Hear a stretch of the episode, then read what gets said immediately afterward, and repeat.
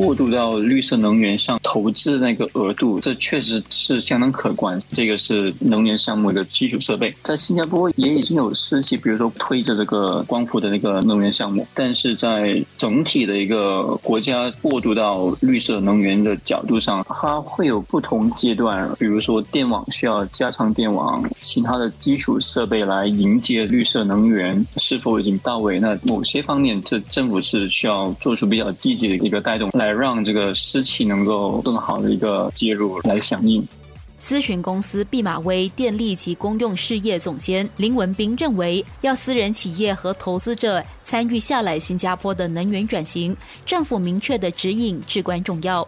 市场过渡期，投资者是需要一个比较稳定的一个市场，比较明确的一个政策，来确保这个投资成本的回报可行性。所以，政府的策略方面，政策的明朗化和稳定性是非常关键的一个部分。基础设备是一个长期投资，它不是一个一两年能够回报的一个。投资这个策略是一个涉及长期的一个稳定性和成本回收的确定性。这个部署绝对是需要牵扯到一个长期的一个部署，而不是只是短期。话虽如此，但是往低碳能源发展已经不是任何国家可以选择避开的方向。低碳能源目前的趋势已经对某些国际企业，比如说 Google 啊，它已经是一个需求，已经不是一个可有可无的一个标准。所以，对于在新加坡有这个业务的一个企业来说，低碳能源对他们来说是相当重要，然后是一个需求，不是一个可有可无的一个奢侈品。能够有这个发电选项，这个对他们来说是是一个重点。就换句话说，如果是新加坡没有低碳或者是零碳的这，个个发电选项的话，对某一些国际企业带来的会是一种困扰，会是一种问题。企业就需要私底下用其他的管道、其他途径来去达到他们国际零度排放的一个标准。低碳能源或是绿色能源，因为直接与气候变化课题相关，这其中也成为一个环环相扣的需求。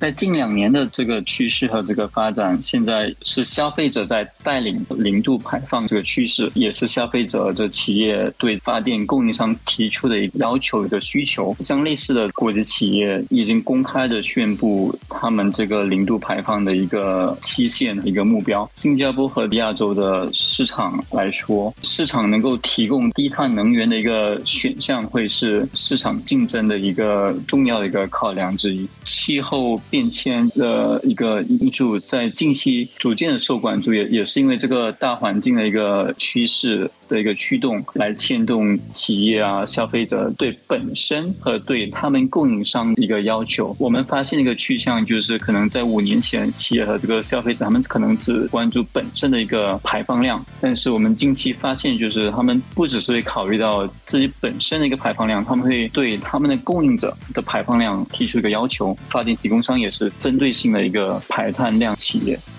埃信华迈亚太区电力与可再生能源总监王一博士认为，新加坡同步发展洁净能源是必要的选择。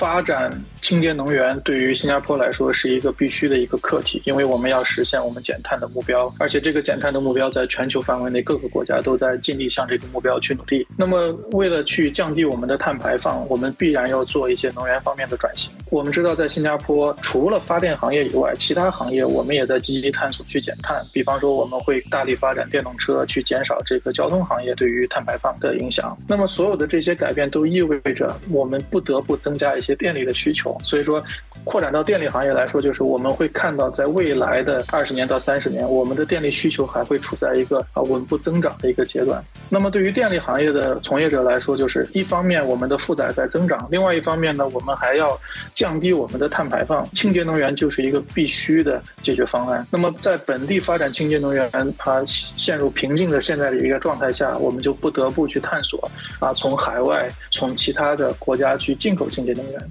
大家也可以看到，我们并不是把鸡蛋都放在同一个篮子里。我们有跟马来西亚、跟老挝、跟印尼、跟澳大利亚都有在啊谈判不同的项目。其实这个也是一个多元化。